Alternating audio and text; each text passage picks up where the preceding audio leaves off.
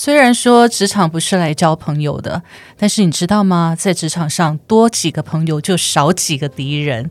今天我们就来谈谈职场上你所遗漏的细节。I know that I'm a woman and I'm supposed to care about my heart.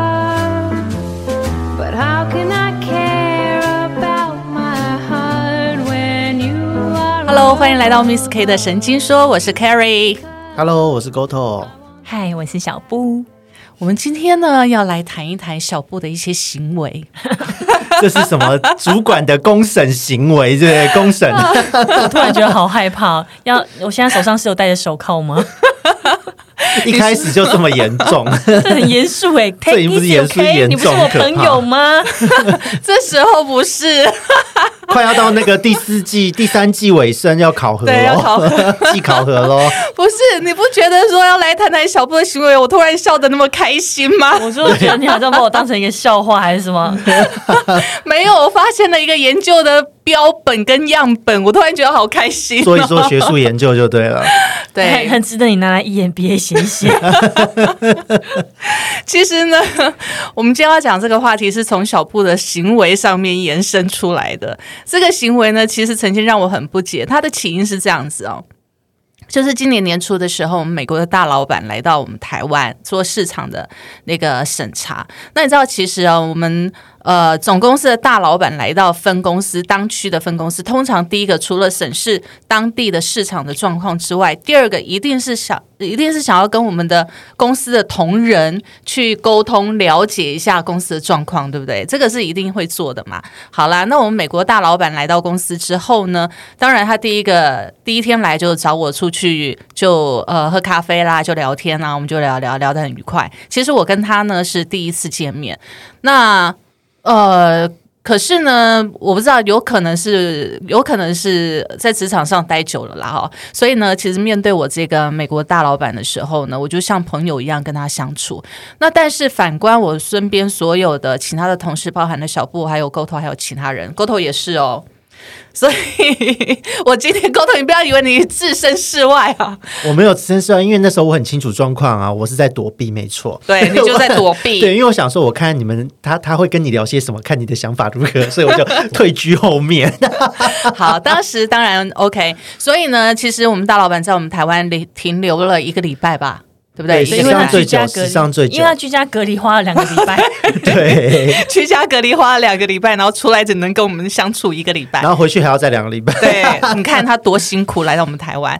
好，所以他来的时候呢，那一个礼拜我就几乎每天中午就带他去吃饭啊，然后呃有空的时候就陪他聊聊天啊，然后呢下班的时候呢就就赶快把他送上计程车，让他赶快回他的饭店去这样子。那坦白说，我们这个老板真的还不错，真的蛮不错的，很幽默，然后呢也很亲和。所以当时呢，他来到台湾进了办公室之后，但我发现其他同事呃对老板的距离似乎远了那么一点。那其他人我觉得算了，因为有些人他年纪比较大了，他可能行为模式已经固定，我无法去强求。但我是极力的去带动那个风气，那我也尽量的去创造机会，可以让其他人跟老板接近。有，我觉得你在这一件事情上看得出来，就是你那时候是很希望像一些呃老员工，特别是老员工们，嗯对希望带动这个氛围。对，所以第一天下来，第一天我跟老板出去喝咖啡的时候，我就跟他讲，我们待会来订鸡排好不好？他就很开心跟我说鸡排是什么，我说很好吃的东西，所以他那天回到办公室，大家都有鸡排吃。然后呢，其他还实买了那个什么甜甜圈那个甜甜甜圈，甜甜圈是在第三天吧？对对对，第一天是买了鸡排，然后我们第三天，反正我每一天都会跟他怂恿一个东西，下午茶就对对，叫他。请客。对，然后他也很乐意，因为他为了要跟大家拉拉近距离嘛。对那当然呢，呃，中午的时候呢，他都会固定跟我吃饭。那所以呢，中午的时候我就会大家去去哪个餐厅去买便当或什么的。那第二天的中午，我就故意说：“哎，小布，你跟我们一起去吃饭。”对，那小布就非常的心不甘情不愿的我，就嗯哦，找找我吗？我是那种哎哎，怎么突然这么突然呢？对，因为过去十五年来，我从来没有被邀请过跟副总裁以上的人物吃饭，嗯不要说副总裁，国际部经理都没有一起吃过饭了，怎么会突然要邀请我与会呢？对所以其实我是蛮错，想说哈，哎，是吗？真的真的有听错吗？对，我不仅邀请了小布，还邀请了沟头，因为沟头那时候呢装忙装忙，我装忙对，装我对我装忙绕跑。对，后来其实很明显看得出来就是装忙。对他就是装忙，但是你知道吗？其实所有员工里面，除了小布之外，我最要拉的就是沟头。因为其实沟头跟我们的老板有有一些误会在，嗯，那这一次他来到台湾，我希望他能够减少这个误会，能够真实的与你去面对这些问题。可是你竟然给我装忙，好，这个等一下再说。可以感觉很生，比我还生气对，。先他莫名其要妙要，先检核自己的部门部门下属，再来检核别的部门的他？真的是莫名其妙他。然后呢？OK，好，所以那天呢，我就叫了他们两个勾头跟小布，一个一个给我装装忙一个给我莫名其妙说哈我吗？我说 OK，好，就小布呢就跟我们出去了，小布就跟我们出去了。这小孩都跟我离一个大概一个马路宽那么远，有 两步之差，哪有？那是你心里觉得很遥远。其实步伐也不过两步，就是我可以听到你们说话，但是我我我说话回嘴的时候，你们听不到的那种距离对。就我跟我跟我们老板在聊天，在讲说，哎，中午要吃什么，或者帮他介绍这一路上的一些一些餐厅或者是一些店面的时候，我转头想要搭个话，想要找小布搭腔，因为人呢，人呢？我就在两步之外，对，然后我就看到这个人呢，默默的就跟在我们后面，一恭呃一很什么毕恭毕？不是一步一趋的，对毕恭毕敬毕恭毕敬。我想到这个人到底在搞什么东西啊？我好不容易要给你搭话，让你把话可以拉进来，你给我搞那么远。然后一路上呢，我就一面走，天气又那么热，太阳又那么大，然后我就一面走一面回头，因为使脸色叫他赶快跟上来他。看不懂，我那时候心里想说，你又要叫我靠近，又又怎么样呢？我又说不上话。对，所以这个人呢，就一直默默的跟在我们大概两三步以后，他一直觉得是两步，但是对我来讲，就一个马路宽那么远了。才两步，平常才两步。我是距离在你们叫我，会马上一步就到，但是你们听说话，我如果我是搭不上话的那种距离，OK？是的，所以我一转头想说，哎、想要找个人搭话，那个人尴呢？尬到一个极点。所以我就只好自己在接话，怕冷场。然后他们吃完饭回来之后就来炸我，你竟然给我装忙！对我立刻被炸。对，所以到了第三天，我真受不了。沟头即使趴在床，趴在那个桌上，想说哦，我好累，我要睡午觉，因为睡午觉是沟头习惯，我硬把他拉起来。你知道那时候真的整个人疲劳到爆，因为我中午没有睡午觉，我下午脑袋瓜会停机，会只能做重复的动作。对，好，没关系，你呢可能跟我们待会再说了。对他待会再说。你们先解决部门内纷争。所以呢，其实那时候来还有一个很重要的点，就是说，因为其实过去我们公司内部的气氛并不是很好。那我身为这个 office 的 manager，我我觉得我有那个必要把这个气氛拉起来，还有我必须要让我们大老板看到大家不一样了。的确，因为我身在其中，我真的可以感觉到大家不一样。可是我没有想到，当老板来的时候，你们大家是这个样子的。不是，因为你要想想看，我在过去十五年来都没有受邀过跟副总裁，然后就是这种高对我来说是高官的人吃饭，所以我一直觉得说，就是副总裁他应该是硬着你的面子说要邀请我，所以硬着头皮带着我出门。他其实心里不想要带我出门，他其实有很多事情想要跟你讨论，所以。如果我太靠近，他可能不方便，有一些事情不方便跟你说，那就会呈现很尴尬的情况。我自己很害怕是这样，因为以前就我的经验，就我自己本身的经验，就是以前老板都是我们通常不会称他直直呼他的名字，嗯，比如说以前我们不可能就是叫总经理，永远都是叫什么什么总经理，都是称职称对，都是。称称总经理，所以即便待在美商公司，我们还是这样，嗯。所以我没有办法，因为我身边的主就是姐姐们都是这样，我学习到的模范就是这样，嗯所以我一直觉得这些高官们就是好像有一种架势在，是你没有办法跨越的界我没办法。我没办法跨越，而且。就是他们有没事啊？你看总经理每次副总裁啊，那个国际部经理来的时候，他都带他们去吃高级餐厅，或者带他们出去吃饭，总觉得好像老是在讨论一些很严肃的话题，也不曾带上我们呐、嗯所以我就觉得说，怎么可能有这个机会？就是我跟他坐在一起吃饭，然后跟他聊天当朋友，怎么可能？所以我一直觉得说，他应该有什么事情要说吧，所以我可能离一点距离会好一点。我觉得对我来说，这是一种礼貌。嗯可是殊不知，对他来说，还有对你来说，这是一种不礼貌。我自己心目中的礼貌，便对你们来说是不礼貌。对，所以当时我当下是还蛮错愕的，我想说这到底是哪里学来的行为奇模怪的式？奇怪的那个个没家教的孩子，子，其实我当下真的还蛮错，其实不止你哦，就是全办公室大家对于老板来，其实我我们先撇开职场上老板这个身份而言，当一个朋友从远从美国经历了十四天的隔离，然后当然会热情的招呼。但是我们办公室竟然是嗨老板，然后就这样。对，因为我们以前就是从来真的没有，我们也没有跟就是跟他们一起吃过饭。嗯，说真的，所以他们老来每次都是有目的性的，比如说他们就是跟那些高阶领导人吃饭，或者是跟总经理吃饭聊天谈谈事情。我们其实从从来没有被受邀过参与这样的场合，所以我一直觉得他们就是很严肃，就是有事。就是来处理事情完好，拍拍屁股人就走了。嗯所以他我也不觉得他们会把我们当成朋友。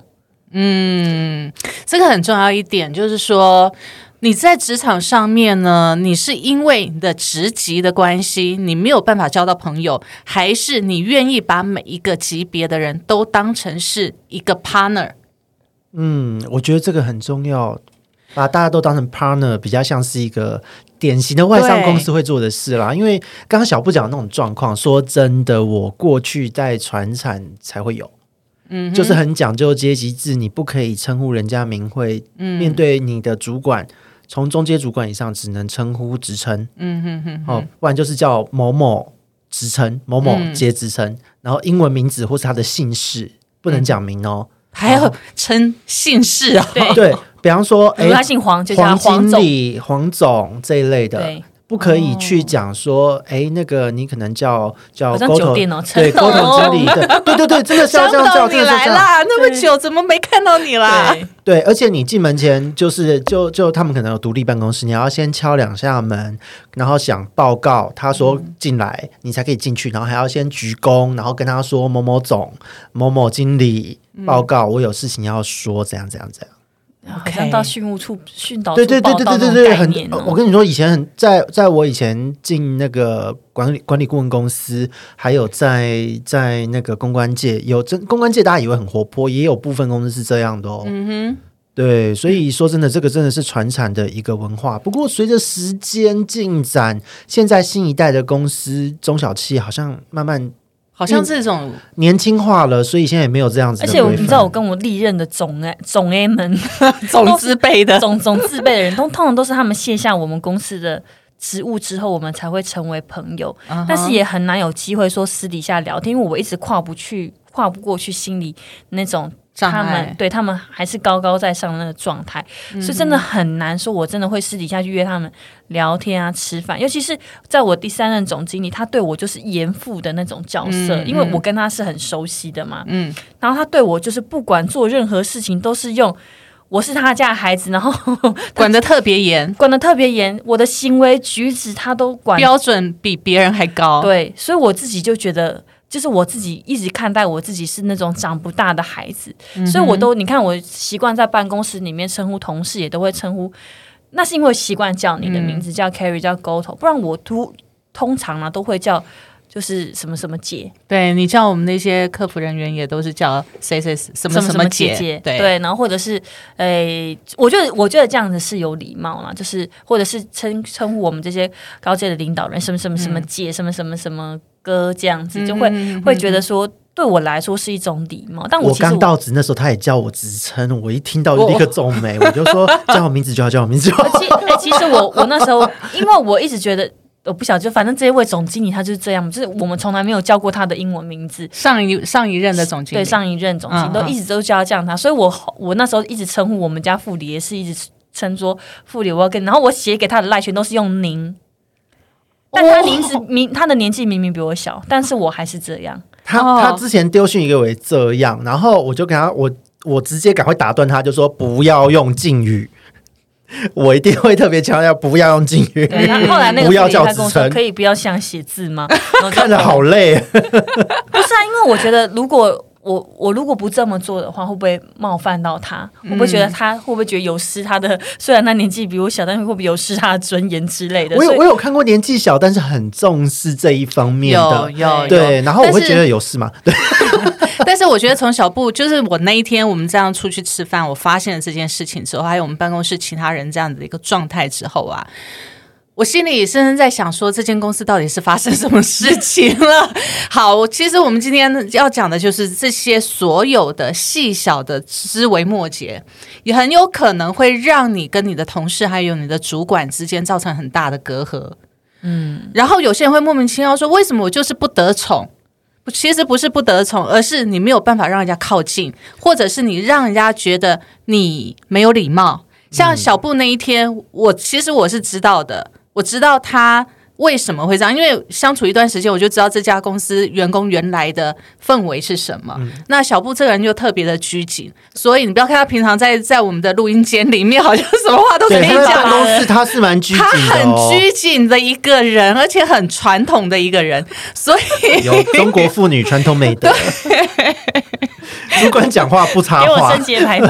真的。真的，他是从一而终的。如果真的要他改嫁，那是不可能的。所以小布的老公，你听到的话，你应该高兴。没有啦，我们这个都有发不自杀声明，不可以让他听到，不可以让他听到。他如果不小心有人转贴给他，他到底是该高兴还是该难过？你可以讲一下。如果你难过永不改 永不改嫁的话，他应该会自己默默的上线删掉 好几集这样。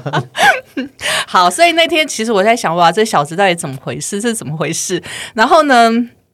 那当然，其实在，在我看来，小布也许他是觉得说他很有礼貌，但是在我们看来，我们会觉得，我既然都找你出来了，那我不可能在你面前咬耳朵，不可能把你排挤在外，只谈我跟其他人的事情，然后不让你听。这对我来讲，我没有礼貌。对，但是我们办公室有很多人喜欢当着我面前咬耳朵，所以我就觉得我还是选择不要听好了。对，所以我当时我会觉得说，我一直觉得说，小布到底是不想靠近我们呢，还是他觉得很勉强的被我拉出来？因为他可能想要在办公室，我可能觉得好像勉强你了。那后来呢，其实这件事情我后来有稍微。擦边球跟你聊了一下，我大概知道哦，原来是这状况。那其实我们前几天在聊这件事的时候，我就是我就是觉得，哎，这是一个很好机会，得得跟你讲清楚这件事。那当然，我觉得在职场上面，可不可以跟老板成为朋友？我觉得是可以的，但是重点是看老板，看老板。但是呢，所谓的看老板，是我们自己要不要跟这个老板当朋友？这个老板如果像你以前所说的，像我们上一个总经理，他可能他可能，其实上一个总经理我也都我来的时候我也叫他英文名啊，对，我也是但是他这样。但是他我们都对我都还是习惯称他什么什么总哎、对。哦，零二零四年，对，可是不是 因为他也从来没有跟我说过可以怎么样称呼他，而且我跟他讲就是打字啊、传来啊、讲话都是用您，他也从来没有阻止过我，我就觉得他就是营救于在这种氛围下的人，因为据我所知啊，就是他也是就是从基层这样爬起来，嗯，慢慢爬起来的人，然后他也没有受过什么国外的教育，所以他也不是那种亲和力很也不是洋派的人啊、而且我觉得他有时候疯疯癫癫的，所以我一直觉得我谨慎对待他会好很多，对我来说是最安全的。嗯哼，OK，好，所以我们今天要讲的就是这种职场上这种小动作、跟小心思、跟一些枝微末节的事情哦。你可能觉得是有礼貌，可是对你的老板或你的同事来讲，也许他会觉得你为什么要跟他隔那么远？反而会有距离，所以当下其实不止我有这种感觉，我坦白说，我们老板也有这种感觉哦。他是他就说 What's wrong？What's up？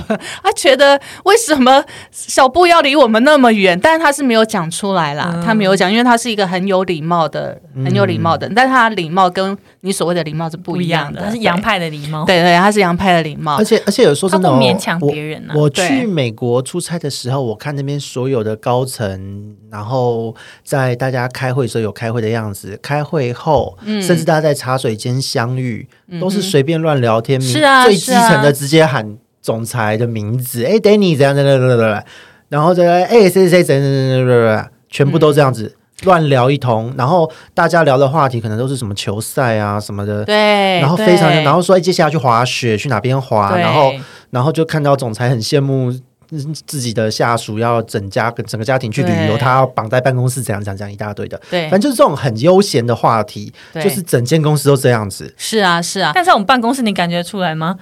我必须说，我们办公室 里面看起来是非常传统的台上，对气氛是这个样子。其实坦白说，我坦白说，不是说我自夸或怎么样，但是我来公司之后，我觉得现在慢慢的比较好，而且我们还有一个非常爱自称经理的人呢、对，那没关系啊，反正我们就把它当笑点嘛，他反而是娱乐我们的一个点。没错，对啊，所以其实我会觉得说，这个是一个很小的细节啦，就是当我们我我们进入每一个职场、每一家公司，那当然我们会尊重。公司的每一个职级，因为你到那个职级，不管你是怎么上去的，但至少你在那个位置上，你的 title 值得人家尊敬，这是这种职场的伦理。但是你怎么跟职场上跟这样位阶比你高的人，可以让他成为你的助助力？嗯，而且要让大家的距离拉近，至少在团队合作的时候，大家觉得你是可以信赖的人。对，而且他可以把他觉得重要的事情告诉你，可以跟你讨论，即使你可能不在他的那个 team 里面，他的部门里面，他也觉得把你当朋友一样。当朋友一样跟你讨论一下，哎，可以怎么做？然后听一下你的意见。我觉得这个是在职场上面一个很重要的，呃，你说技巧也好，或者是说一个可以在职场上生存的一个技能也好。对，因为我觉得这件事真的蛮重要。像我自己的经验啊，因为以前我们做做行销的专案、做公关的时候，呃，他因为团我们会有那种团队小组的竞争哦。比方说，今天这个案子就是我们共同比稿，嗯，然后去标内部比稿，然后标到了之后，大家没有。当时没有被入选的，一定也会在后面咬耳朵干嘛的。嗯可是有的时候，为什么在在这样子的环境之中，就好像电视剧演的一样，好像大家都会互相竞争，很可怕。可是说真的，你有的时候因为你的做人这个算是一个柔软度吧，可能在茶水间啊聊一聊，从别的 team 的人那边跟他打声招呼，嘻嘻哈哈一下，哎，也许你就有新的 idea 了。他不小心就透露了什么给你，不要说挖人家的情报，而是他可能一句话、一个聊天给了你什么灵感。嗯哼。可是如果你都跟他毕恭毕敬，对保持距离，我跟你讲，你什么都得不到，你永远都是闭门造车，对进步反而会慢哦。对，你反而就是在你的世界里面是做自己的事了而。且人家还会看你的好戏，这真的。对，所以其实呃，身为主管，当然我们也要想要借由吃饭的时候，或者是下班闲聊的时候，茶水间遇到的时候，其实我们也想要跟员工好好的像朋友一样聊天，了解生活状态。这个其实是每一个主管都想要，除非这个主管是只想把自己锁在锁在他自己的高楼塔里面，那那种主管我们就另当别论。可大部分的管理者，基本上他会希望跟你的属下是可以互相沟通的。那但是重点就是，当我们身为那个下属的那个人，我们有没有办法用平等的心态跟上面沟通？这来自于我们自己对职场上面的定位。这不是说你能力好不好的问题，而是你对你自己的定位，你对于你自己个人的定位到底是什么？如果我今天进到一家公司，我就把自己当做 say 喊呢，嗯，那你永远就会被人家当做 say 喊。对，而且而且这个职场的世界本来所谓的晋升或是被看到，你绝对是先有格局，能力是不用讲了，专业能力是基本一定要有的。但是这个格局我觉得很重要，当你把自己放小，你就不会在对的时机展现自己，被人家看到。对，这很重要。就第一点，你进到职场，你对上的管理，嗯，这是一种对上的管理对，这是一种对上的管理。对上的管理的时候，当然我们不能白目，嗯，白目就白目这个就没救了。对白目没救，不会不会看脸色也没我觉得我救。个人觉得这种分寸很难拿捏。可是这个要就是你跟他告开一个玩笑，到底开的适不适当？嗯就是就是有关于说话的技巧的。其实我觉得哈，我我会换个角度想哦，像我自己也不是，我觉得我在这方面也不是说话技巧很好的人，但是就是我会做的事情就是自嘲。我会开自己的玩笑，对对对因为我会我宁愿让你觉得我是个幽默的人，不是有距离感的人。嗯啊，我也不要开玩笑，免得我无形之中重伤了谁，或不小心戳到谁，被人家记恨。或者你不知道他的忌讳是什么，对，开自己玩笑最安全。那人家会觉得你幽默，就会觉得对你的第一印象就会是哦，你是个有趣的人。嗯哼哼好，我拿我们那个大老板来的那一天呢，我第一天其实我跟他第一次见面，有没有？你们都在了。然后呢，我去厕所回来，你们才跟你才跟我讲说，哎，那个谁谁谁来了。对那我就看到他在角落跟沟头在讲话，对不对？然后我才我们两个才第一次见面，而且我记得他盯看到你的第一句话就说“哦，pretty”，然后我还赶快帮他圆场，哦，衣服 pretty，我觉得圆那个好不必要哦，不用尴尬。因为他自己很尴尬。你可以从他的感表情感觉很尴尬，因为他是周围的人都知道他在称赞你很漂亮，嗯可是他发现他自己这样子没有礼貌。他其实发现自己这样子其实是有在点在我们那样的环境里是有点越矩的，所以我赶快跟他说：“哦，衣服 pretty，OK OK，I、对对 know。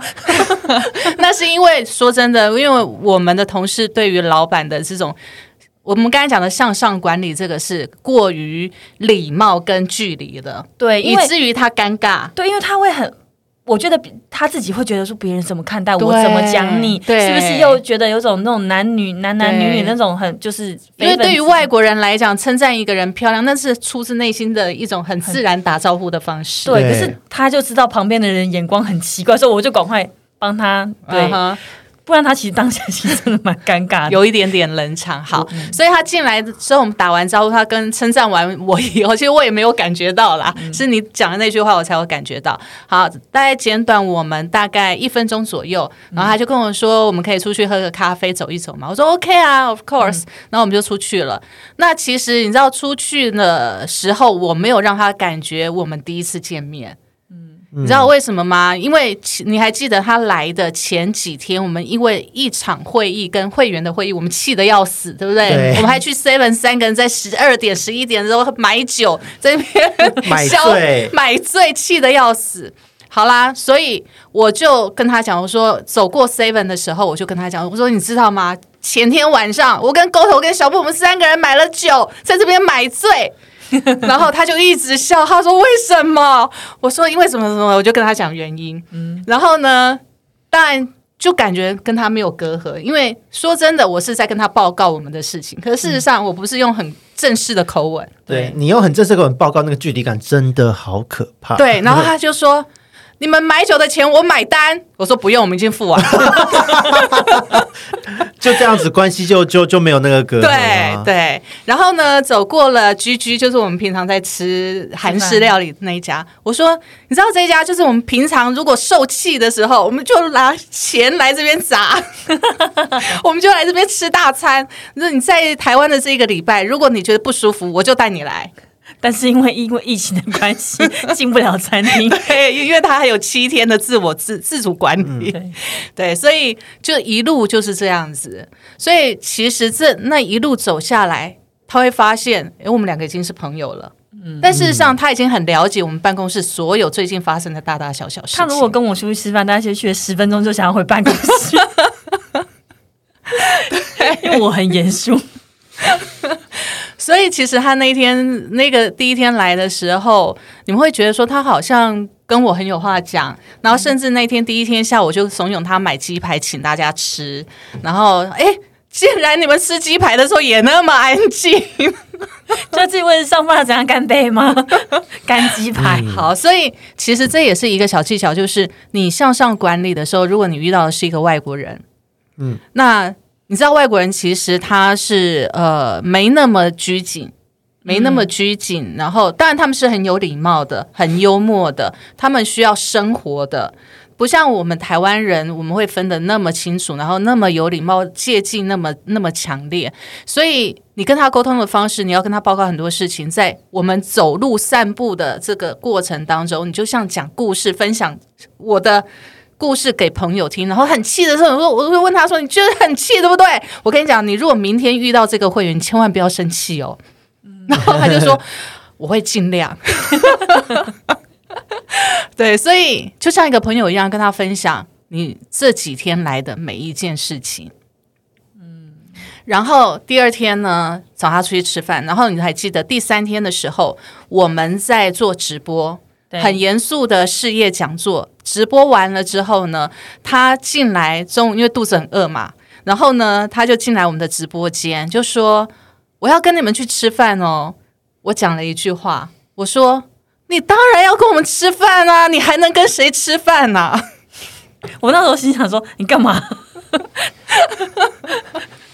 对不对？所以他当然只能跟我们吃饭喽。其实这也是一个小心机，就是我们他只能跟我们，嗯，对。所以你说的那位很爱自称经理的那个人，他就插不进来了，嗯，对不对？这就是其实有时候向上管理，你要能够抓得住老板的心，有时候你也要把老板的那个圈圈画起来。其实我觉得这一点我是还没有办法做到。我的话，我我其实我对上我都还蛮看人，就是我很直接啊，你爱听就听，不听就算。了。我其实我还有个毛病，所以我跟我没有告诉过你们。好，你说。你，说你说，其实我也不觉得老板就是我以在我以上主管赞美我是真心赞美我，好难相处哦。所以这个就第二个，我们刚才讲的，嗯第一个是向上管理，第二个就是自我管理。然后管理什么呢？管理你的定位跟自信心。对，你要把自己放大一点，放到对的位置。因为其实我们前一位总经他其实非常欣赏我的能力，这个部分他有跟你们聊过嘛？对可是然后他自己私底下也也两次哦，他都非常郑重的跟我说，我就想说他为什么这么严肃的跟我讲话？就是半夜的时候，他想要跟我交代一些他也太晚，这是举对，每次。十一二点，所以我都觉得他在说，他这可能酒康吧，就是 喝酒醉。对所以我就会觉得他是就是又喝酒醉。他每次都跟我说，我真的很欣赏你。嗯，然后我心想说，这是诶嗯诶表白吗？对，就觉得很尴尬。然后想说，到底有什么事？他就说，我真的觉得你能力很好。如果你早一点怎么样怎么样的话，你现在应该是总经理。他常常跟我讲这种对我来说虚无缥缈。真心又不到，真心赞美又不到位的那种感觉，嗯所以其实每次他在讲这个话的时候，我就想说又来了，嗯，他不是真心在赞美我，我就会这样。也许他是真心的，可是我没有那个自信心去接受他这个给我的这个赞美。嗯，我觉得这可能也是我们进到职场之后啊。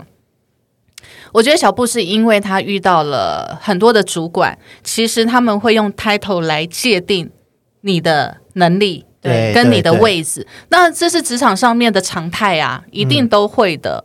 但是重点就是说，我怎么去看待我自己，嗯，很重要。如果今天，当然我今天如果是一个社会新鲜人，我进到这个社会来，我从小专员、小柜台人员开始做起，OK。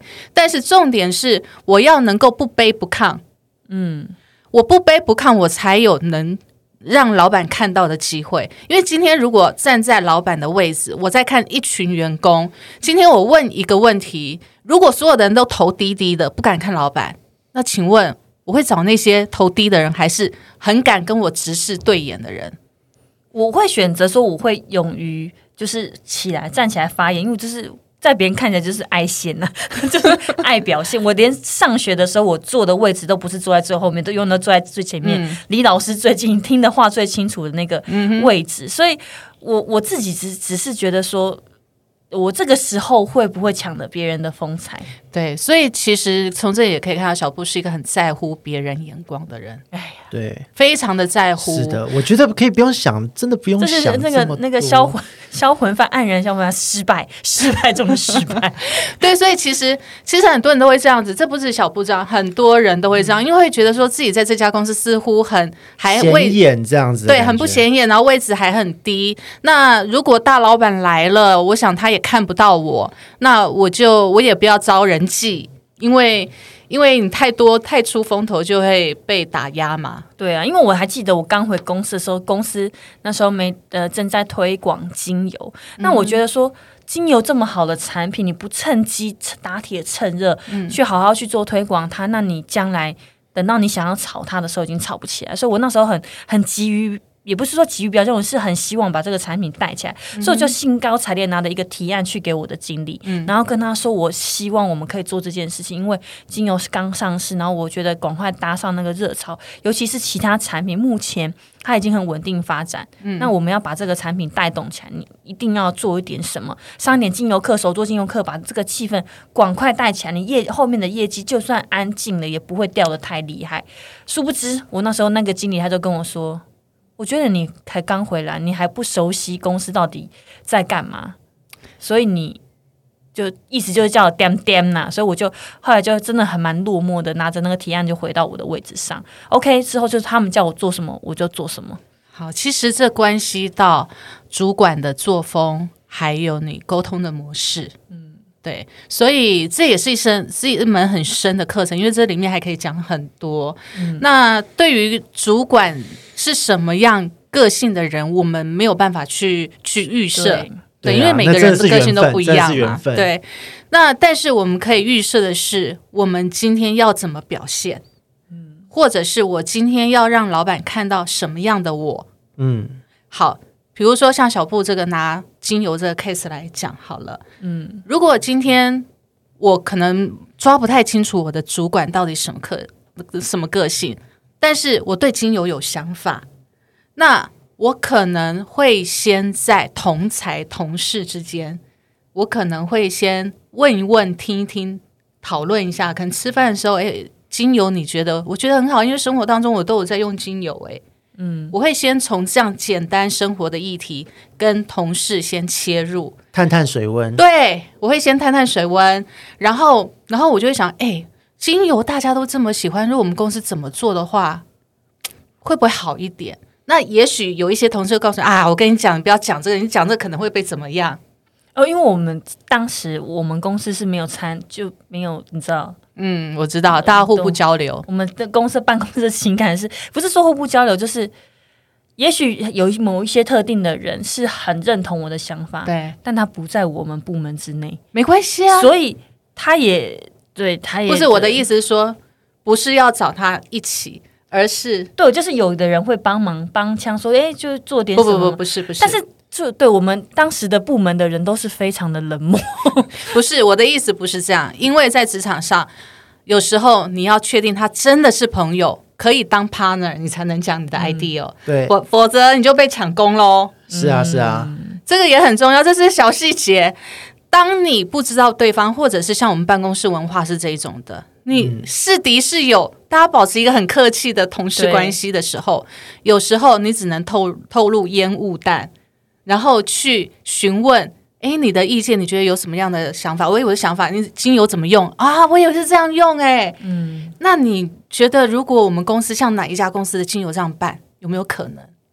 我其实我刚来的时候也有用过这个技巧去套了一些话，才提了相关的提案。对，但我的重点是主管怎么想，对不对？对我没有问到主管的想法是。我跟你讲，你不用问，别人会告诉你。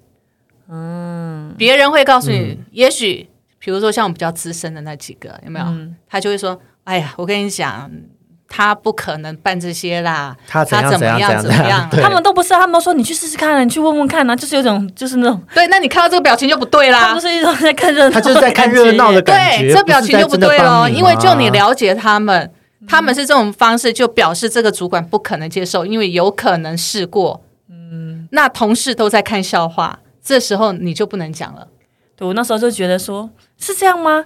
他们就就是刚回来公司，还有点北气北白目白目的。他想说，哎，他们都一直叫我试试看，然后我还很很认真做了非常多的功课。我还想说，我要去考一个精油讲师的证照啊，巴拉巴拉巴拉的。就一走到我主管面前，想要试探性的问他说，嗯，因为最近跟公司的课程排不出来，那我觉得可以试试看，可以用一点别的方式促进大家的情感各方面。他直接跟我说，no。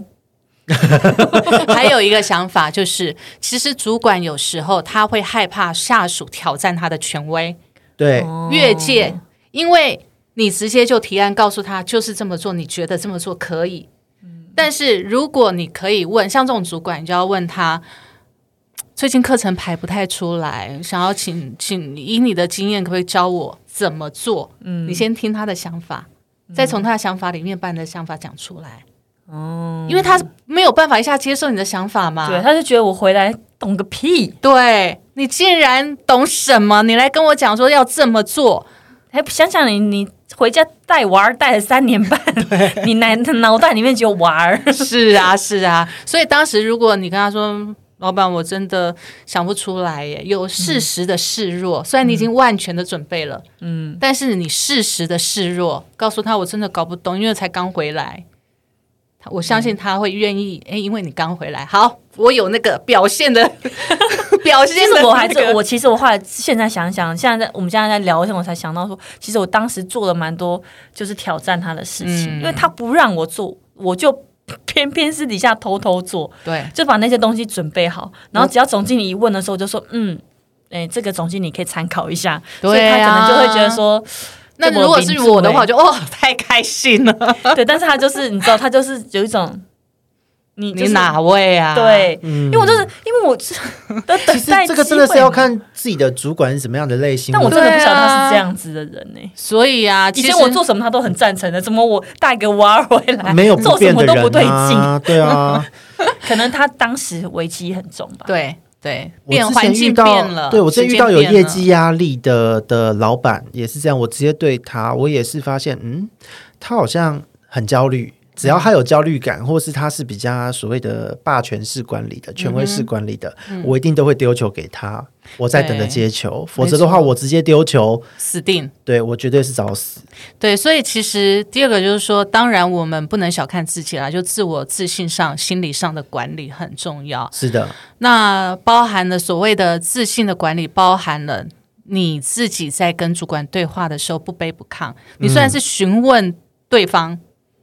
但是你是一个不卑不亢的一个态度的时候，对方也会觉得，哎，你你是有点东西，只是你现在可能他的他的那种那种成就感会更大。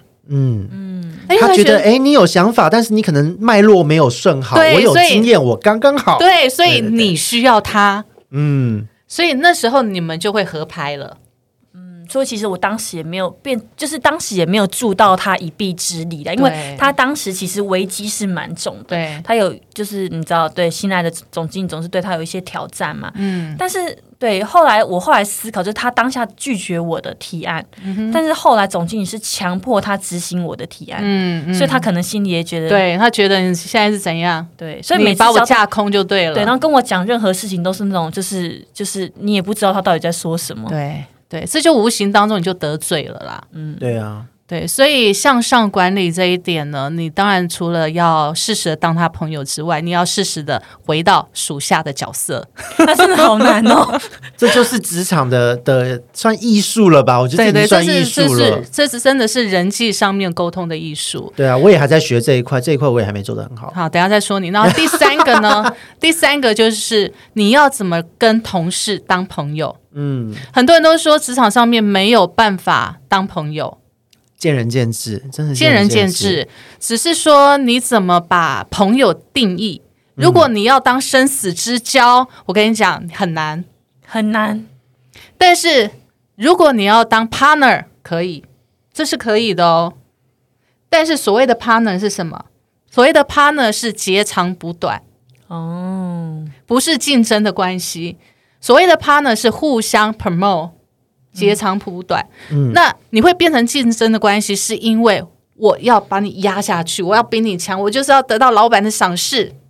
那人家当然看不下去啊，人家不想跟你，就不想跟你合作嘛。谁要跟这种人合作？跟这种人合作，当然没有任何利益啊。对我。我真的觉得我要防着他，因为这样的人他一定会偷我的东西，或是干嘛，或是搞我之类的，反正就离越远越好。但这中间有个小技巧，就是你要先观察这个人，你不能随便投其所好，投错号那很惨的。对啊，真的很惨。那当然不是说我们跟同事相处需要带一点心机，不是，而是你真实的样子是什么样子。像我真实的样子，我就是其实我是一个还蛮傻不隆咚的人，真的。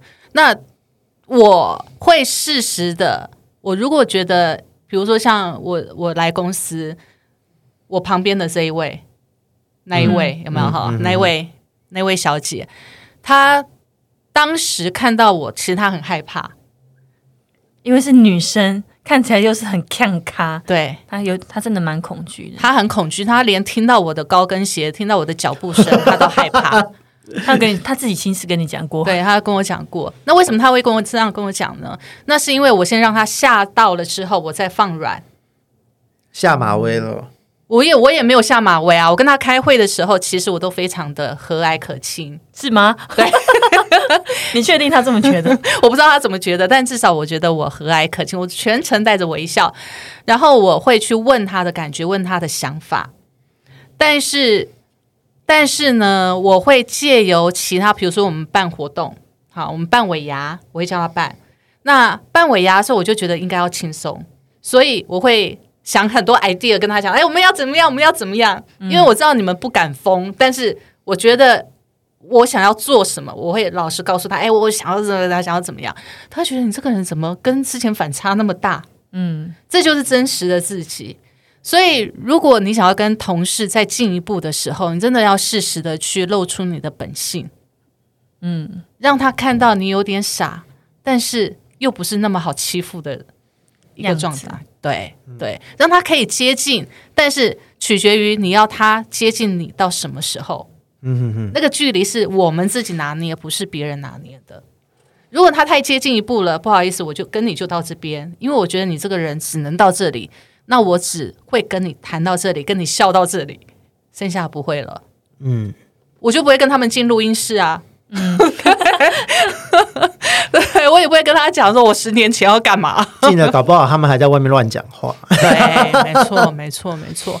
但是，但是职场上面的朋友有时候能够进到生活里面来，我自己来讲啦，我会觉得说，第一个，你不要乱投其所好，你要观察，要花时间；第二个，你自己也要适时的释放出你自己的本性，然后拿捏好距离；第三个是你真的要看准了这个人。要经过事件的考验，你要先跟他合作过，嗯，你知道这个人的本性，然后再用时间去交往。我真的觉得在在职场这种小小的咩咩嘎嘎真的很多哎、很多可是其实职场，我觉得在职场如果能够处理的这种人就会处理的很得体。其实你在你的日常生活跟你的朋友，或是说一些比较错综复杂的生活人际关系，我觉得都能处理。对，然后有时候你要，其实同事要能变成朋友，最重要的一点就是要能够哭，一起哭，嗯，很重要，因为这是职场上面最忌讳的柔软那一面。如果今天你真的很难过了，那如果有一个同事看到你这么难过，平常你好像很很厉害啊，可是他突然之间知道你掉泪了，嗯。他可能瞬时他会对你这个人设会改，观，但你不能时常掉泪。我是 我以前有一个同事对我以前有一个同事，动不动就哭，然后带不动属下也哭，然后被会员讲了几句话也哭，然后跟男朋友吵架也哭，然后偷偷的在墙角那边擦泪，我们都没人要理他。那个已经用技巧哭了。技巧用太多，已经大家已经觉得习以为常了。对，就没有人要理他，最后没有一个朋友。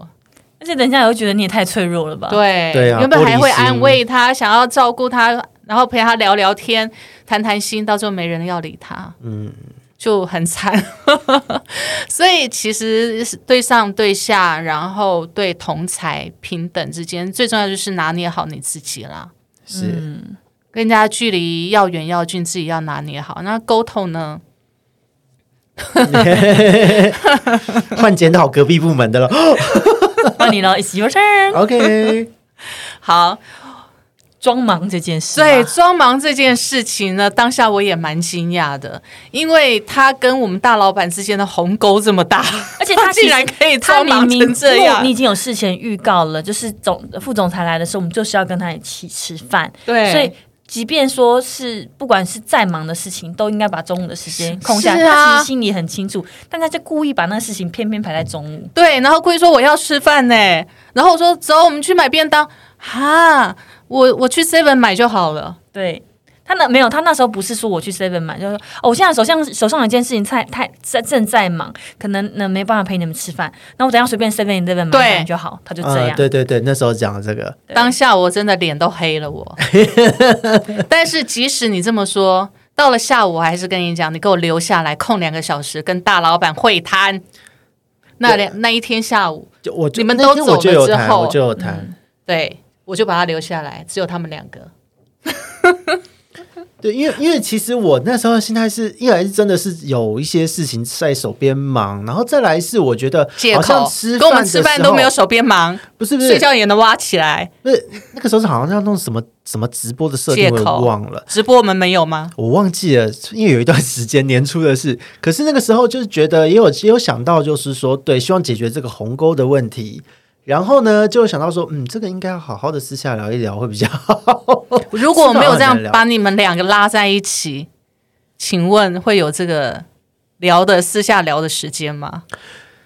可能会，但是发展不太一样。可能一个礼拜过去了，你还这边装忙。他都已经回去了。对，嗯，因为那时候其实我有去，我有我有跟 Kerry 聊过嘛，就是说，哎，我该怎么样的方式跟他开这个头，那是我跟你讲了之后，你才问我。对吗？就是你跟我讲，然后我问了这个问题，然后后来就去聊了这件事。嗯，对啊，我还只差没把他们两个人手搭在一起。这个就太做作了。副总裁会说：“哎、我可是有太太的人好吗？我还有小孩呢。对，因为那个时候这个讲到我跟大老板的鸿沟很好玩，因为我讲话很直接，嗯，我把我看到的、感受到的、判断到的，我觉得今天讲出这些事是今天这个会谈的义务。结果在之前的会谈中呢，好像就是让他觉得，嗯。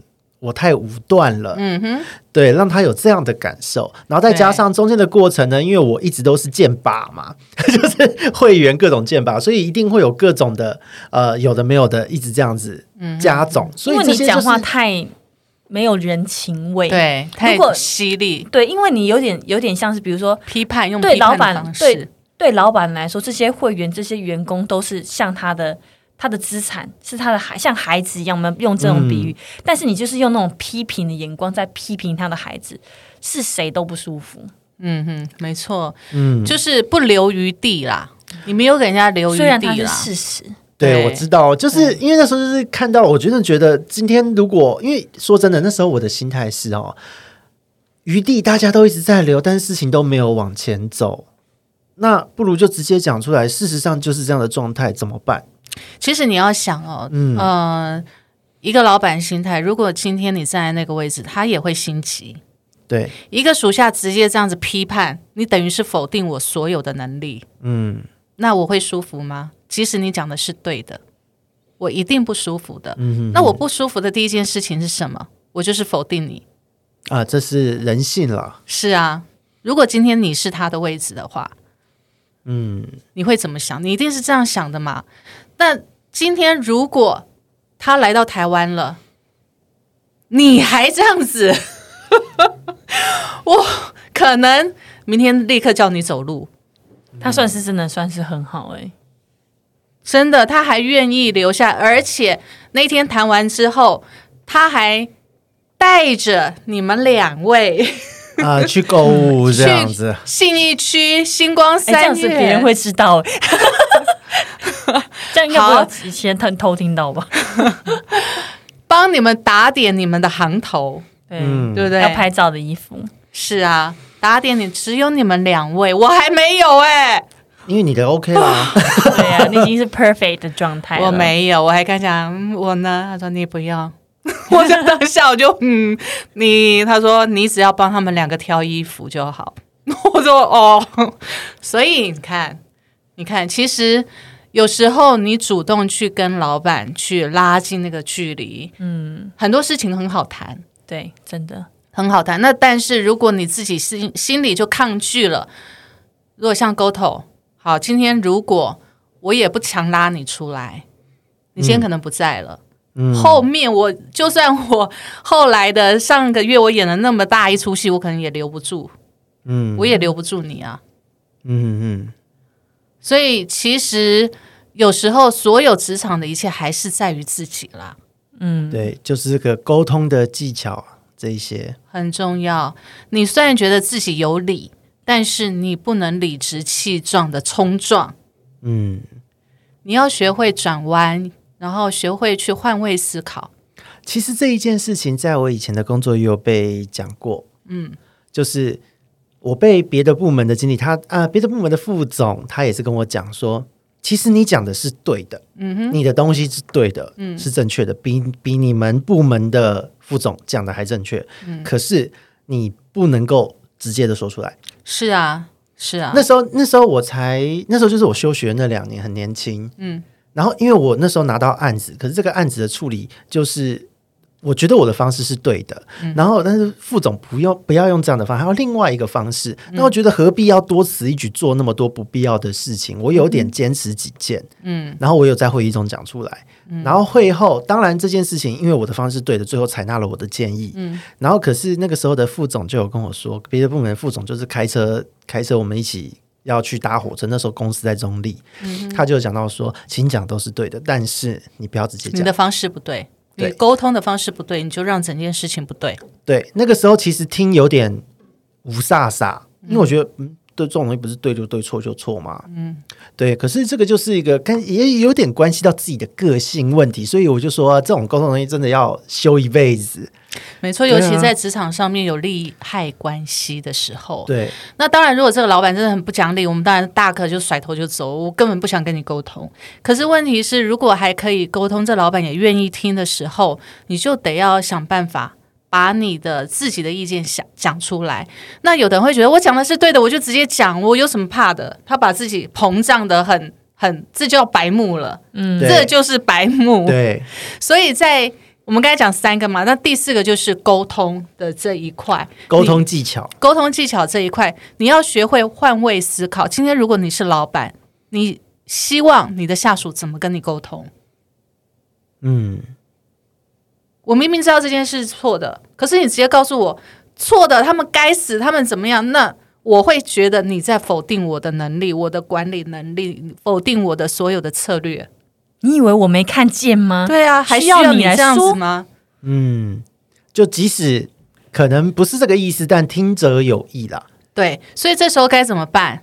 这时候你应该站在一个辅助他的角色，嗯，跟他讨论，你很清楚他的为难，然后我们可以怎么做？嗯，就像最近我跟他沟通我们网拍的事情，啊、不是不是网拍，是那个呃有会员跳到别家去做的这件事情。那明明我们很清楚，就直接把这个会员给开了，除了就这样就就得了，这是最我们想要的快的方对式，而且是最能够杀鸡儆猴的方式。可是我跟他讲的方式是，因为开除了这个会员，会影响到这个领导人的业绩，而且因为它是主要的对主要的一条线嘛。那影响了这个领导人的业绩，就等于会影响到他周围那些会员的一些旁线的一些气氛跟公司的氛围。嗯，那当然，我也知道他很生气，我们老板很生气，他很想把这个会员开除了。可是，如果这时候我跟他讲说，你为什么不开除他？这么简单，就这么做就对，不做的话又会怎么样怎么样？我告诉你，这时候我就翻脸了。可是我跟他讲的方式是，这件事情的确引起了很大的问题，有哪些问题？那但是我们不能做，不，我了解你不能这么做的原因，是因为他所目前所经营的那家公司跟我们不是同性质的公司，我们似乎拿不出法条来处理它。那除了这样，我们还能够做些什么呢？我是这样问他的，让他自己来决定。所以他在那一天的会议才说直接开除，嗯由他来讲意义完全不同啊。是你要留点余地给他，嗯嗯嗯嗯嗯你不能把话都讲尽了。那他要干嘛？嗯，是啦，他要反驳你、赞同你都不是啊。嗯，真的是做人哦，反驳你他会后悔，赞同你他觉得自己好不甘。心。对，这 不甘愿你来说呢？对，这是跟也是一种向上管理的模式，但最重要的，跟同事讲话也是这样，这就所谓的换位思考啦。嗯，对，那你说跟同事里面，你的职场，不管是你的主管或者你的同事、你的下属也好，能不能成为朋友，都在这几点里面。你这几点如果触犯了一点，他就是敌人了。对，立刻交恶。对，就算不交恶，他也会跟你变成陌生人，不会成为助力。嗯，而且说真的，你在一个职场走久了，圈子会越走越小。你到哪里转个弯，你遇到的一定这些人。对对。所以，与其把它变成陌生人跟敌人，倒不把它变成朋友跟助力，不是更好吗？嗯，真的获益良多。所以今天呢，其实我们大概讲的这这四点，就是在职场上面的一些枝微末节的事情。那重点就是说，其实最回到我们最原点，就是你自己认为的你是什么之外，你懂不懂得去醒思一下，想一下，你所作所为会对别人产生什么影响？嗯嗯，对，OK。所以呢，今天这些送给我们的听众，那职场沟通的这些事，对，当然这也是其中的一小部分而已啦。但这一部分，我觉得是你入职场很重要的一个起点。你如果人际关系搞不好，你职场也过得不好。是的，嗯 OK，那我们就到这里喽，谢谢大家，谢谢。